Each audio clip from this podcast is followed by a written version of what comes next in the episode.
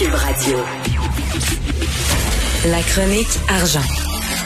Une vision des finances pas comme les autres. La calinothérapie, c'est un secteur d'activité économique assez niché, évidemment. Ah, écoute, moi, je, je pense pas que je vais investir là-dedans. Alors, le gouvernement fédéral qui est accusé de bloquer le travail au champ. Écoute, toute la semaine, on a eu des enjeux avec euh, le gouvernement fédéral, mais la bureaucratie fédérale a continué à se multiplier. Écoute, les agriculteurs québécois là, qui s'apprêtent à aller semer dans les champs actuellement, parce que tu sais que les Québécois veulent pas aller travailler dans les champs, on est obligé d'amener de la main-d'œuvre étrangère. Alors, cette main-d'œuvre-là doit être testée. Alors là, le problème, c'est que quand ils font des tests, il faut qu'ils envoient ça à Toronto pour avoir les résultats et ça prend dix jours. Ils bah, comprennent pas ça. Et là, l'UPA est sorti, ils disent que le Canada, c'est une équipe de pee On n'est pas capable d'avoir des résultats en 24 heures. Ça prend 10 jours. Et donc là, eux autres, ils font d'habitude une quarantaine de, de, de, de pour les, les, travailleurs, mais là, c'est rendu que c'est trois semaines qu'il faut que la quarantaine, et là, ils peuvent plus euh, accepter ça parce que là, il faut que la semence se fasse maintenant. Ben oui. Et donc, euh, là, l'UPA et euh, toutes les maraîchers sont sortent ce matin en conférence de presse, et donc, ils demandent au gouvernement de régler ça. Et hier, on, les a appelés, puis là, le cabinet du ministre de la Santé à Ottawa a dit que là, c'était inacceptable que ça prenne autant de temps. Mais dix jours. Dix jours, hein. Donc, euh, mais là, ça revient toujours le principe là, de, on peut pas régler nos problèmes localement. Écoute, ici, là, on a le, laboratoire Biron qui font des tests rapides pour tout le monde. Pourquoi il faut envoyer ça à Toronto? À Toronto, une compagnie qui s'appelle Switch, euh, euh, ouais, Switch, et que là, on envoie les résultats là-bas. Donc, les, les agriculteurs, les maraîchers sortent ce matin. Ils sont vraiment pas contents. Donc, dans le fond, Ottawa est dans les patates.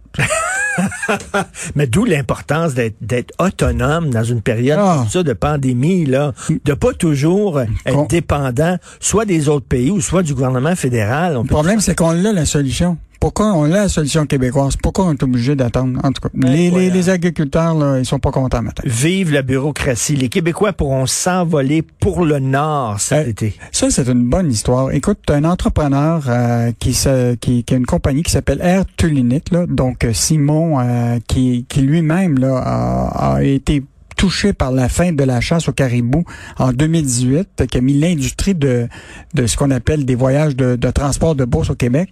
Et là, lui, il a eu de l'argent maintenant du gouvernement et d'Investissement Québec pour repartir cette business-là. Et c'est intéressant, là, lui, il s'attend à être capable d'amener au moins 20 000 euh, Québécois à aller visiter le Grand Nord. Je sais pas, toi, as-tu déjà visité la, la, Côte-Nord? Du tout. C'est magnifique. Ah Moi, je l'ai fait en voiture, là. Écoute, j'étais jusqu'à Kikaska, qui est la fin de la 130, 138, euh, là. C'est incroyable. La Côte-Nord, là, c'est magnifique. Écoute, en géographie, je suis pas super bon, là. Les îles Mingan, c'est dans ce coin-là. C'est, ouais, c'est très, très beau. Ça a l'air magnifique. Ah, c'est magnifique. Et il y a des gens, là, rappelle-toi, l'année passée, euh, Marie Dumont a été visiter la, la, ben Manic 5. Donc, euh, cette compagnie-là qui offre maintenant la possibilité, justement, euh, avec ses appareils, là, de pouvoir voyager dans le Grand Nord. Donc, c'est Air Tulinic. et donc, c'est un Québécois ici, qui va offrir aux Québécois, justement, de s'en aller dans le nord cet été plutôt que d'aller dans des pays à l'extérieur. Ben oui, puis bon, c'est bien beau Charlevoix par Gaspésie, mais il n'y a pas rien que ça. Il n'y a pas rien Charlevoix, Gaspésie, puis la Madeleine. Il y a d'autres coins à visiter. Puis écoute, on a besoin de nature. Là. Ces temps-ci, quand tu te retrouves là, en forêt, dans le bois, là, maudit que ça fait du bien. Même t'entends les arbres chanter. Ah oui, oui, oui. Ça fait du bien. Ben, c'est très le fun, super belle initiative. Écoute, pas besoin d'être un écolo craqué pour se dire qu'on est écœuré du plastique. Je pense que s'il y a un consensus dans la société, même chez les gens qui sont pas très, très on s'entend que le plastique, c'est un fléau. Écoute, c'est un fléau, mais c'est intéressant quand même, cette petite bataille qui se mène euh, dans la ville de Chambly, un bras de fer autour de la vente des bouteilles en plastique de moins d'un litre. Et donc là, tu as les détaillants, parce que moins d'un litre, là, c'est des petits formats. Là. Ça veut dire que là, même les petits jus de la sonde qui sont en plastique, là, oui. c'est interdit de vendre chez les détaillants. Écoute, c'est le bras de ah, fer. Et ce qui est fascinant et ironique là-dedans, c'est que la compagnie La Sonde, qui est un grand employeur, se retrouve dans la région de Chambly qui emploie du monde. Donc ils sont, euh, sont pas contents. Non, non, ils sont pas contents. Et euh, donc évidemment, oublie pas, il y a quand même la consignation qui est prévue pour 2022. Donc, euh, tous les contenants, y compris les, les, les, les bouteilles de moins d'un litre qui vont être euh, en consignation. Donc, on, les gens trouvent que ça n'a pas de bon sens vraiment qu'ils mettent cette mesure-là. Évidemment, elle n'est pas passée. Évidemment, ça a voulu euh, être passé au, au, conseil municipal et déjà, à cause du bras de fer, ils ont dû reculer temporairement. Mais ça montre très, très bien que cette bataille-là entre les antiplastiques et les, les, gens qui veulent maintenir une activité commerciale de base... ben, c'est une des villes qui va le plus loin, ah, c'est probablement la ville la plus anti-plastique du Québec, là, si cette résolution-là passe. Ben, à un moment donné, on, va être rendu là, On va être rendu à bannir le plastique un peu partout parce que c'est vraiment un fléau.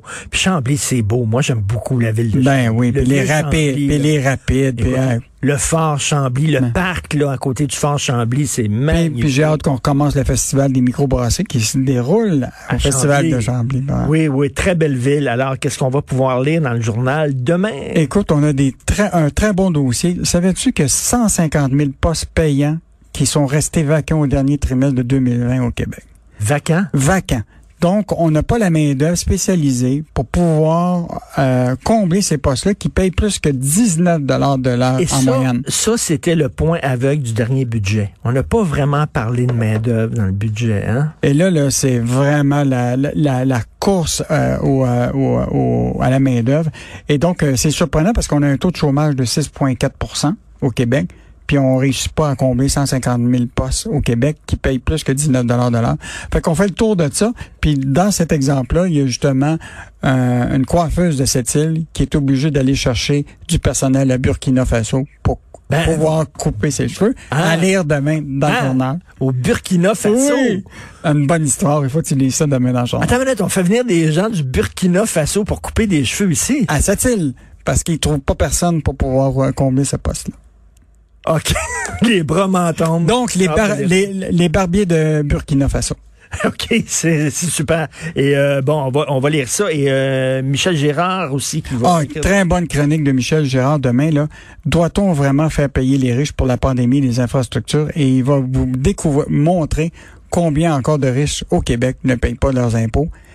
Et ça, c'est intéressant parce que tu as vu Biden a annoncé ben qu'il veut un, un impôt minimum aux multinationales à travers le monde de 21 et même le multimilliardaire Bezos, qui a dit il a appuyé ça. Il a appuyé ça. Sauf que c'est facile de payer de l'impôt quand t'en as sauvé des millions dans des ben paradis fiscaux. Ben oui. As-tu vu la NPD, c'est leur congrès, là, puis ils veulent abolir les milliardaires. C'est-à-dire, le plafond, ça va être un milliard de dollars, et tout l'argent que tu vas faire au-dessus d'un milliard, ça va être imposé à 100 c'est ça qu'ils ont, euh, ont, dit. Fait que ton chien est mort, là. Il va falloir qu'après un milliard, il va falloir t'arrêter de, de, travailler, là, Yves. Là. Moi, je pense que Guy La Liberté va plus revenir au Québec. on lit, on lit bien sûr la section argent ce week-end. Euh, félicitations pour euh, la job, belle job. Yves. Merci. Bon week-end.